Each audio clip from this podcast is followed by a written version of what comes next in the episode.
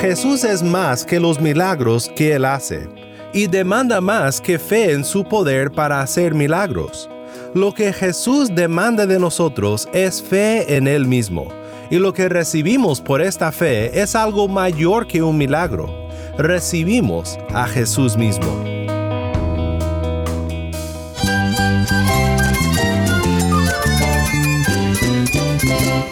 Cristo es la esperanza. Cristo es mi Señor y mi Salvador. Cristo ha transformado mi vida. Cristo es la viña. Separado de Él, nada puedes hacer. Cristo es el camino, la verdad y la vida. Jesús es mi todo. El único descanso, la única paz verdadera es con Jesucristo. Estás escuchando a El Faro de Redención, Cristo desde toda la Biblia para toda Cuba y para todo el mundo.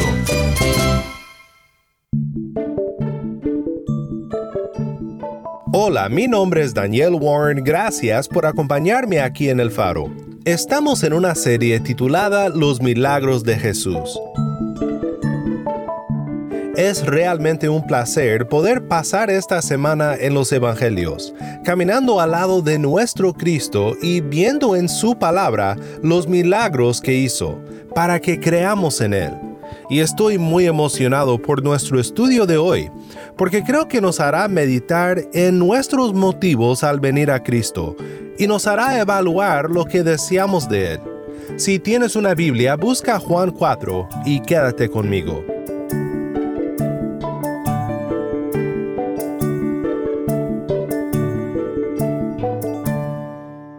El faro de redención comienza con Cristo es la vida, canta Henry González.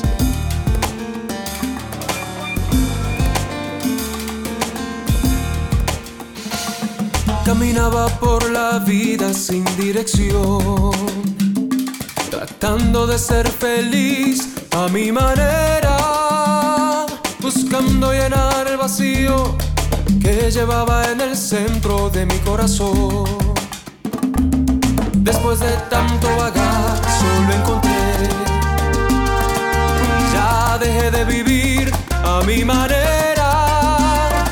Cristo llenó el vacío que llevaba en el centro de mi corazón.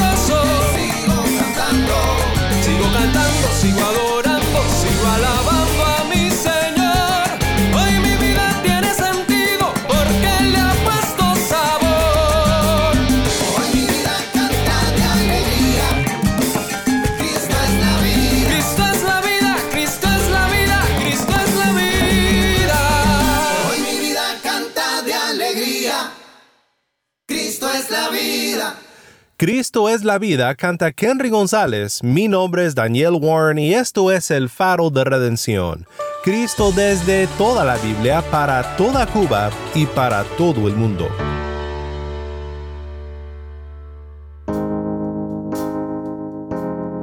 Cristo es más que sus milagros. Muchas personas tratan a Cristo como si fuera nada más que un talismán para la buena suerte, pensando en Él solo en momentos de aflicción cuando necesitan ayuda, y pronto se olvidan de Él. Pero Cristo es más que sus milagros. Herman Ritterbuss elabora este punto diciendo, Jesús es más que los milagros que Él hace, más que el pan que Él distribuye, y más que el Hijo que Él restaura a su Padre. Él mismo es el milagro de lo alto. Es entonces también Él mismo que imparte en sus milagros el pan de vida, la resurrección y la vida, la luz del mundo. La fe que Él demanda es entonces más que fe en su poder para hacer milagros, es fe en Él, como el don de Dios descendido del cielo.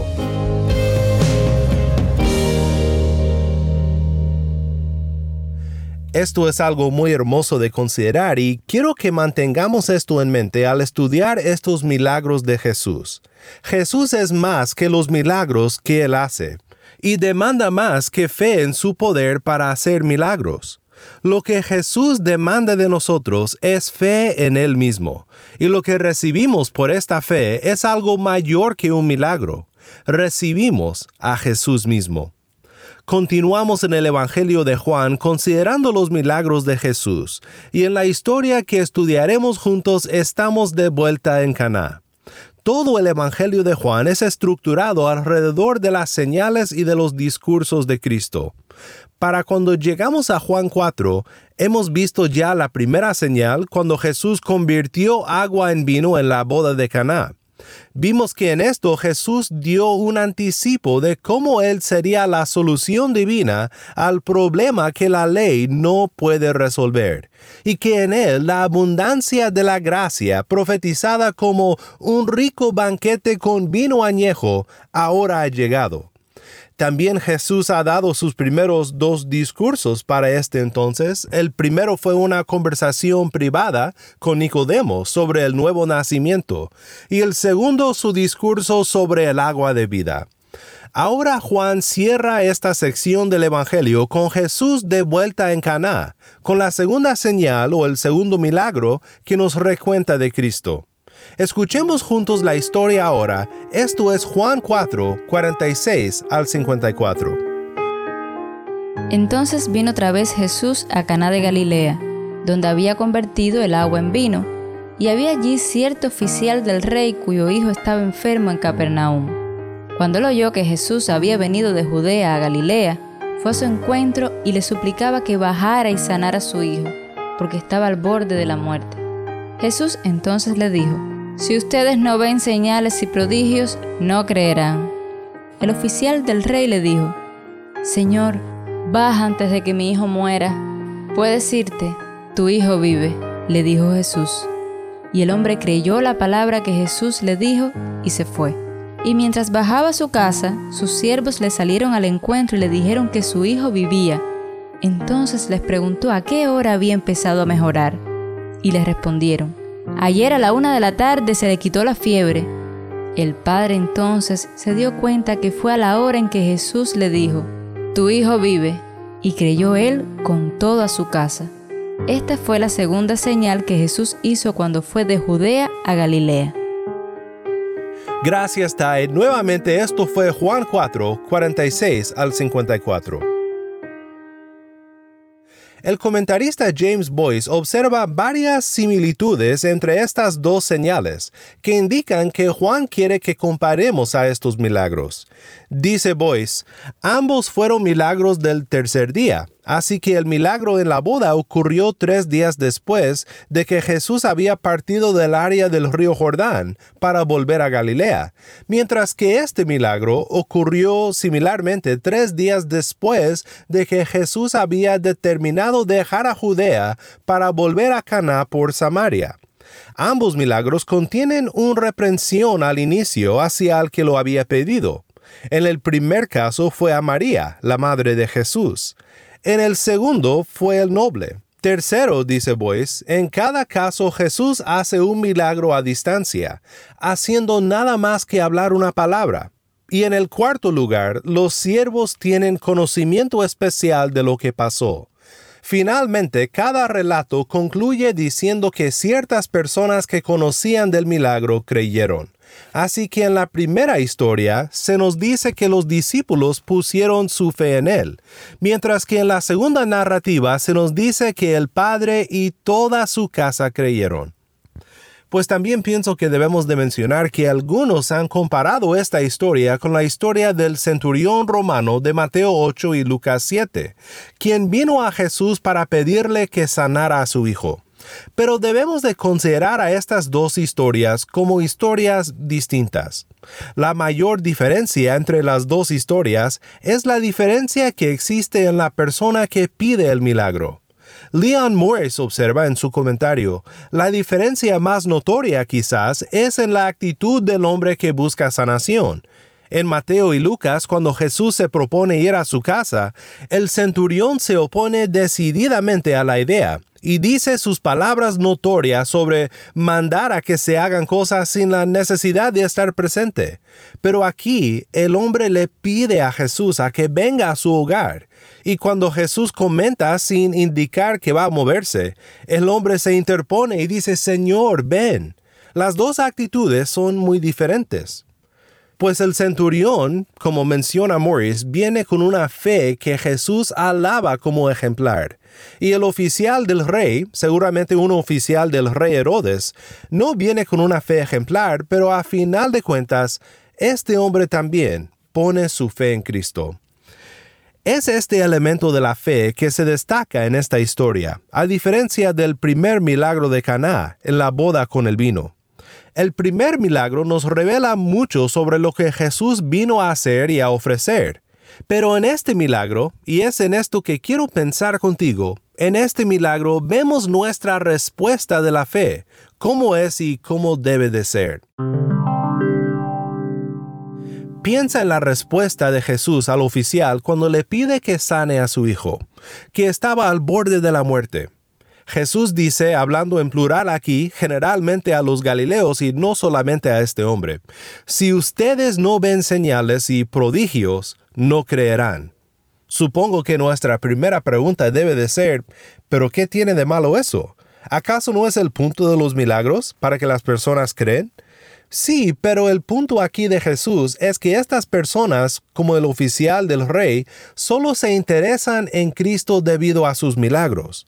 Pero recuerda, Cristo es más que sus milagros. Desear a Cristo solo por sus milagros es una fe a medias. Hay un dicho muy apto para describir la fe a medias de muchas personas que dice, no hay ateos en las trincheras. Cuando las balas suenan en el aire arriba del soldado acostado en la trinchera, es entonces cuando grita, Sálvame, Dios mío. Y la oración no siempre es a Dios. Buscamos el poder para salvarnos en muchos lugares. Algunos medimos nuestra seguridad en la economía, otros en la salud, y a veces incluso en nuestras relaciones amorosas. Y cuando nos encontramos en un aprieto, buscamos una manera de asegurarnos de no perder estas cosas. Este hombre vino a Jesús.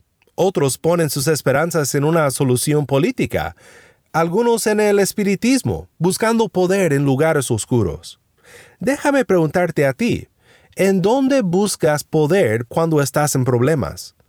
Pero más allá de eso, déjame preguntarte, tú mi hermano que crees en Cristo, ¿crees en Jesús por el poder que tiene o crees en Él por lo que es para ti, como tu amigo fiel, tu hermoso redentor, tu amado Señor y Salvador?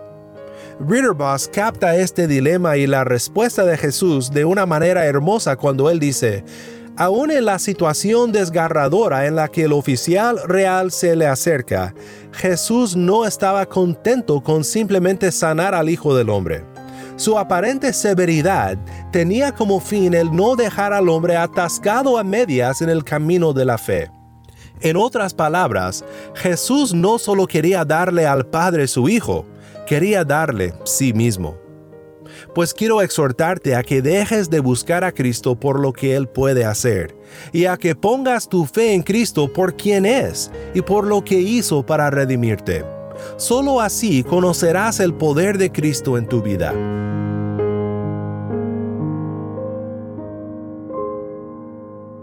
Sigo regresando a Ritterbus porque sus comentarios en nuestra historia me hicieron pensar en esto personalmente.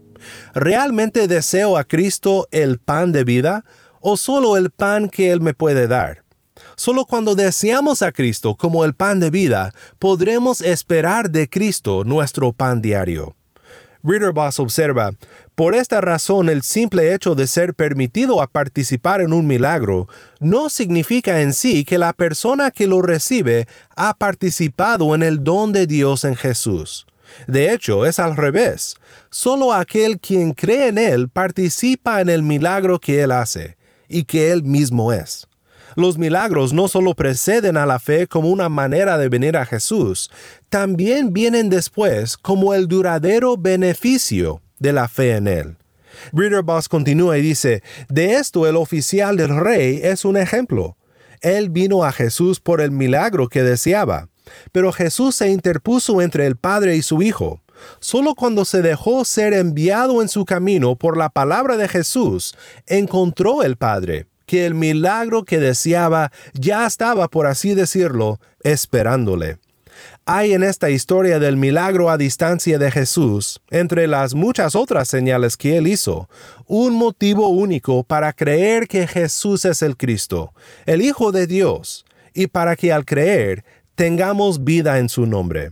Los lectores de este Evangelio carecían y aún carecen de la oportunidad de ver primero y luego creer.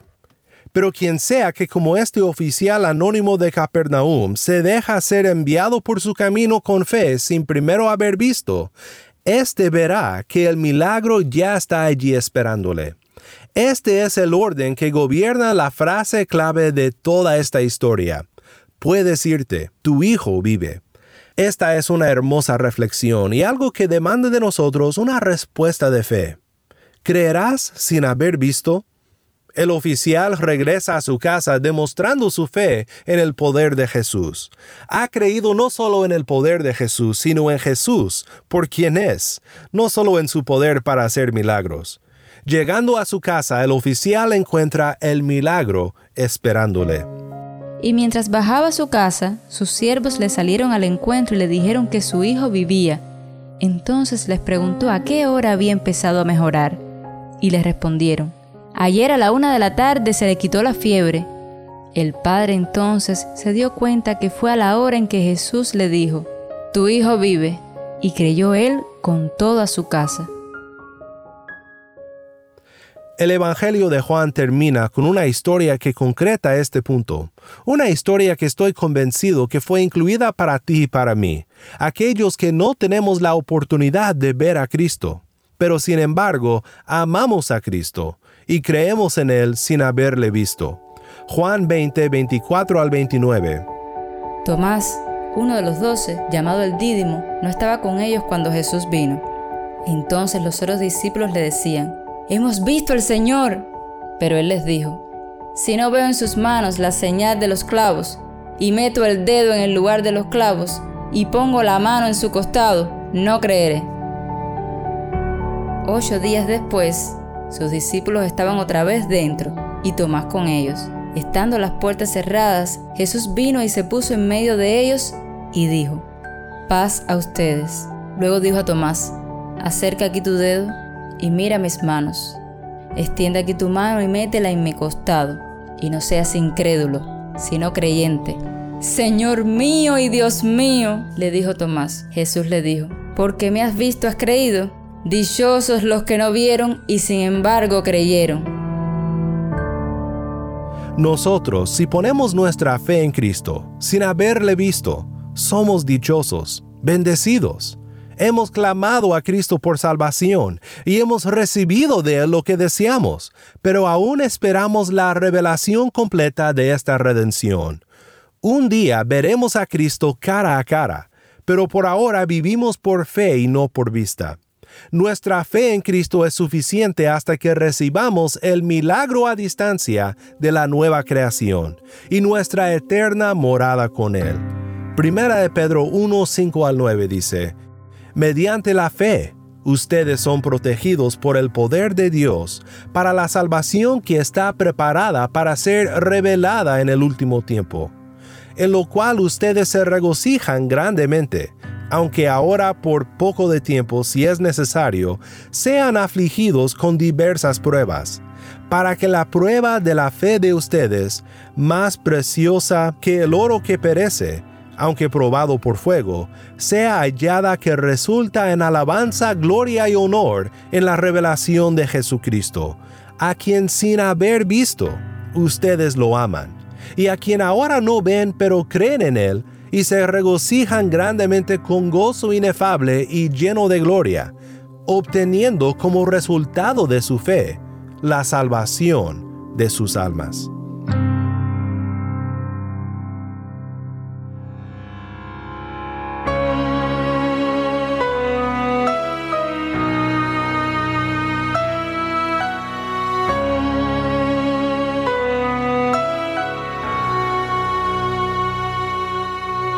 can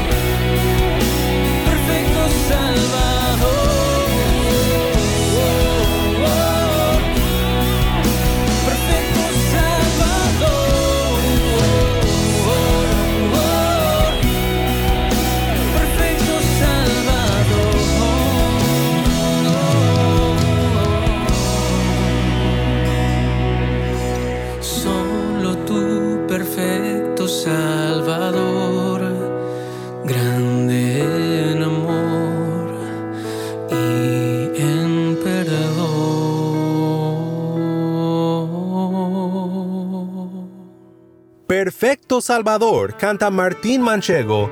Mi nombre es Daniel Warren y esto es el faro de redención.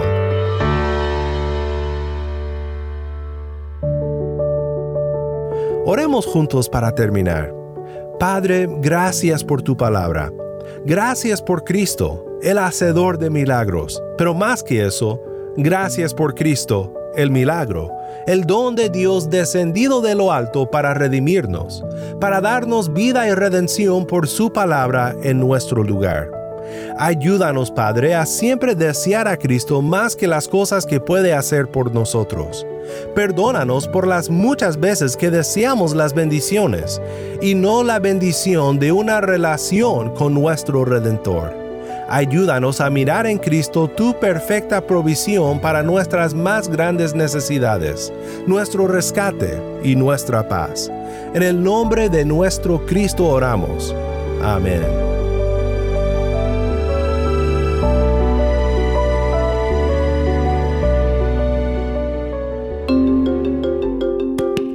Si estás escuchando por el podcast, te quiero agradecer por tu ayuda en hacer que crezca la audiencia del faro.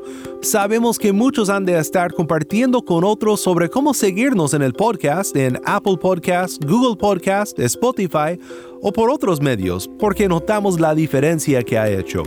Si no lo has hecho, te pido que compartas esta semana con un amigo sobre cómo puede escuchar el faro de redención en el podcast o en la página web. También estamos en WhatsApp. Nuestro número es 1786-373-4880. Nuevamente nuestro número de WhatsApp 1786-373-4880. Envíanos un mensaje de voz, nos encantaría saber de ti. Gracias una vez más por tu fiel sintonía. Para más información sobre este ministerio y sobre cómo puedes ser parte de nuestra misión de alcanzar a Cuba con el mensaje de Cristo en toda la Biblia, visita nuestra página web elfaroderedención.org. elfaroderedención.org.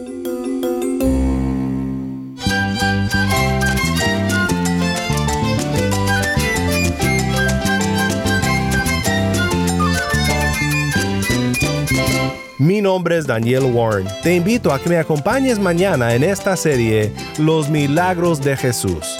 La luz de Cristo desde toda la Biblia para toda Cuba y para todo el mundo, aquí en el Faro de Redención.